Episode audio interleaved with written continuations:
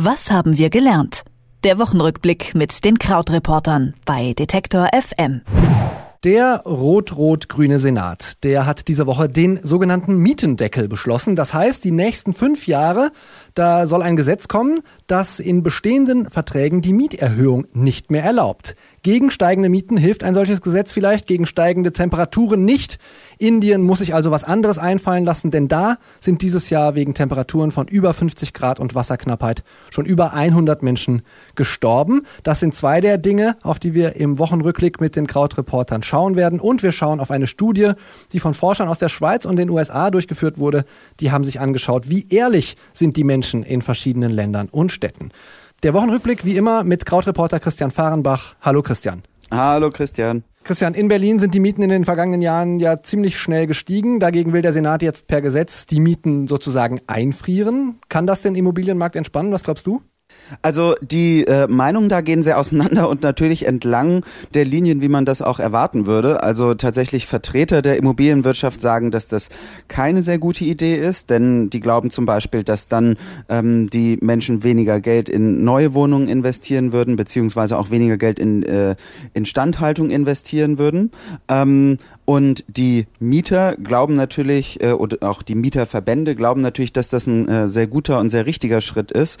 Ähm, denn deren Argument, du hast es ja schon angedeutet, ist vor allen Dingen, dass die Mieten in der letzten Zeit sehr viel stärker gestiegen sind als die Einkommen. Und mit der Folge, dass eben sehr viele Menschen mehr für die Miete zahlen müssen, anteilig als früher von ihrem Einkommen. Es gibt ja so diese Faustregel, dass man sagt, so ein Drittel des eigenen Einkommens sollte man für die Miete aufwenden. Und das ist eben bei vielen Menschen äh, in Berlin nicht mehr der Fall.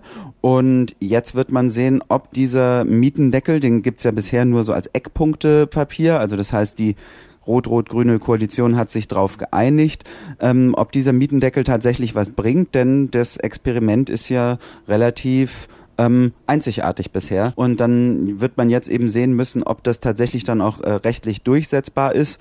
Zum Beispiel haben wir bisher bei der Mietpreisbremse gesehen, dass es da auch häufiger Wege gab, ähm, sich da drum rumzuschleichen die hatte ja auch einfach den, den Pferdefuß, dass äh, die Kritiker gesagt haben, zumindest, äh, dass die sich auf einen viel zu kleinen Zeitraum bezieht, nämlich diese äh, vier Jahre, in denen die Miete nicht steigen darf. Was entgegnen denn die äh, Befürworter des Mietendeckels den Leuten, die sagen, ja, im Ausland hat das äh, tatsächlich nicht so gut funktioniert mit dem Mietendeckel, weil die Vermieter dann in die bestehenden Wohnungen tatsächlich nichts mehr investieren?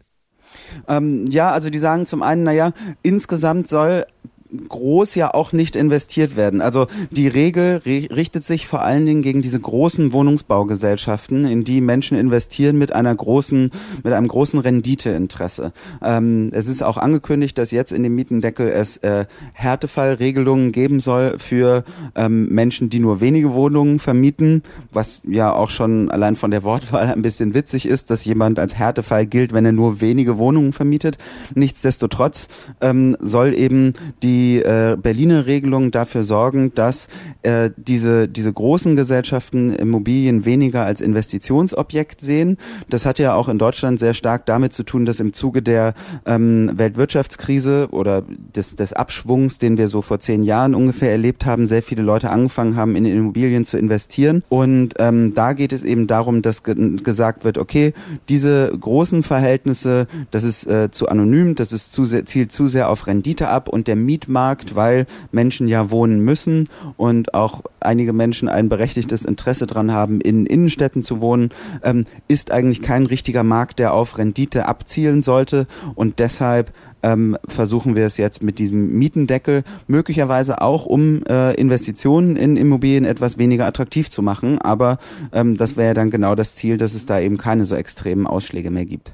Extreme Ausschläge ist auch das Stichwort, wenn wir nach Indien schauen. Temperaturen über 50 Grad, Dutzende Tote, länger andauernde Probleme mit der Wasserversorgung von mehr als eine halbe Milliarde Menschen.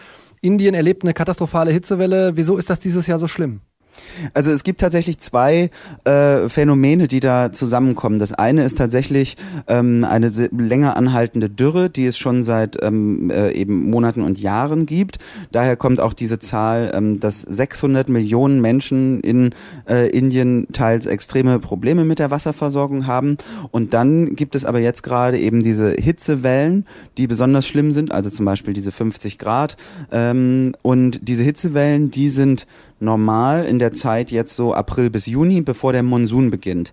Ähm, allerdings sind die nicht normal so extrem, wie wir sie jetzt erleben. Und ähm, aktuell gehen die Meteorologen auch davon aus, dass der Monsun dieses Jahr etwas schwächer werden wird, sodass er möglicherweise eben nicht diese großen Wasserprobleme lösen wird.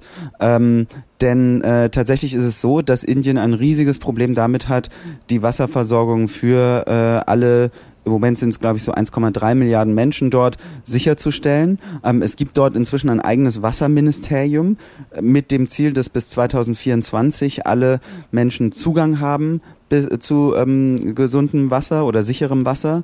Ähm, tatsächlich ist es aber so, dass es ein riesiges Problem immer noch ist. 2015 zum Beispiel sind bei einer Hitzewelle äh, 3500 Menschen gestorben und äh, eine Stadt, Chennai, hat viereinhalb Millionen Einwohner und dort sind fast alle äh, Wasserreservoirs inzwischen äh, ausgetrocknet, so dass äh, eben eine 4,5 Millionen Einwohnerstadt vor der Frage steht, wo überhaupt noch Wasser herkommen kann. Also sind äh, ganz extreme Dimensionen, verschlimmert durch eben die Klimakrise, aber eben auch durch die Tatsache, dass in Indien natürlich alles immer gleich auf so einer riesigen Skala passiert, wegen äh, der hohen Einwohnerzahl. Das heißt, man kann auch nicht davon ausgehen, dass sich das äh, in den nächsten Monaten so ohne weiteres entspannen wird. Nee, davon kann man nicht unbedingt ausgehen, weil das natürlich auch langfristig äh, entstandene Phänomene sind. Also Indien hat immer noch einen großen Schwerpunkt in äh, der auf der Landwirtschaft zum Beispiel. Da gibt es dann zum Beispiel Monokulturen. Das heißt also, da haben wir dann auch wieder ein Problem, dass die Böden zum Beispiel das Wasser dann auch nicht vernünftig aufnehmen. Und äh, so hängt eben da alles zusammen in äh, ja, wie gesagt, Verhältnissen, die über sehr, sehr viele Jahre entstanden sind und wo es jetzt sehr, sehr schwer fällt, gerade eben angesichts der immer schwierigeren Extremtemperaturen auch ähm, und immer mehr von immer mehr Menschen in Städten, wo es sehr schwer fällt, das zu lösen. Und zum Schluss sprechen wir über eine Studie zur Ehrlichkeit von Menschen. Äh, die Grundprämisse, die die Forscher da gemacht haben, die ist einfach. Die haben so getan, als hätten sie ein Portemonnaie gefunden und geschaut, kriegt der Besitzer es wieder. Das Ganze dann durchgespielt mit unterschiedlichen Geldbeträgen und unterschiedlichem Inhalt von diesen Geldbörsen mit einem überraschenden Ergebnis. Welchem? Ähm, das Ergebnis ist, je mehr in der Börse drin ist, desto häufiger wird es zurückgegeben. Also das heißt, äh, je mehr Geld da drin war, desto ehrlicher waren die Leute, bei denen das abgegeben wurde. Also ähm, die Forscher sind in 40 Länder gegangen, 350 Städte und haben ungefähr 17.000 Geldbörsen mit Visitenkarten zurückgegeben. Bei manchen waren dann noch Schlüssel drin und eben mit unterschiedlichen Geldbeträgen. Und die haben die zurückgegeben, zum Beispiel ähm, an Hotelrezeptionen, bei Banken, an der Kinokasse, bei der Post, bei der Polizei, bei Ämtern. Ähm, witzigerweise, kleine, äh, kleines Randergebnis, bei Antikorruptionsstellen äh, waren die Menschen anscheinend am wenigsten äh, ehrlich oder das war eine der Gruppe der Gruppen, die am wenigsten das zurückgegeben haben. Ich habe ich hab schon gedacht, äh, mein Glaube an die Menschheit ist zurück, aber dann kommt sowas. Nein, es ist immer wieder immer wieder sehr sehr äh, unterschiedlich und äh, tatsächlich ist es eben so, also wenn ein Schlüssel drin war, wurde es häufiger zurückgegeben als ohne Schlüssel. Da interpretieren die Forscher das so, dass sie sagen, der Schlüssel, das, das hat ja für den Finder äh, erstmal keinen Wert, aber eben für den Besitzer schon. Also mache ich ein, äh, unternehme ich größere Anstrengungen, die zurückzugeben. Und eben beim Geld ist es so, wenn kein Geld drinne war, haben die Geldbörsen in 40 Prozent der Fälle den Weg zurückgefunden. Bei so 12 Euro waren es 51 Prozent und wenn 80 Euro drin waren, 71 Prozent. Woran liegt das, dass die Leute das bei mehr Geld zurückgeben? Also wollen die sich nicht äh, als, als Dieb, als Klauschwein fühlen?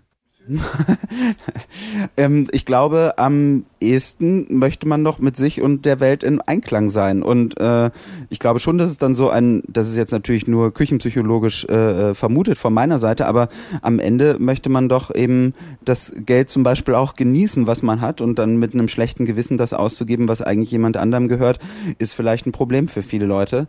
Aber wenn da dann auch so eine Visitenkarte dabei liegt, dann kannst du dir im Prinzip auch ausmalen, wem das gehört. Also wahrscheinlich ist es auch so dieses Persönliche, was dazu führt, dass man es dann doch eher zurückgeben möchte. Der Berliner Senat, der hat den Mietendeckel beschlossen, zumindest ein Gesetz, wollen sie auf den Weg bringen. In Indien gibt es gerade eine extreme Hitzewelle und was eine Studie über Ehrlichkeit, über unser Menschenbild vielleicht ein bisschen verrät, das habe ich im Wochenrückblick mit den Krautreportern in Person von Christian Fahrenbach besprochen. Vielen Dank für das Gespräch, Christian. Ich sage auch danke. Tschüss. Was haben wir gelernt? Der Wochenrückblick mit den Krautreportern bei Detektor FM.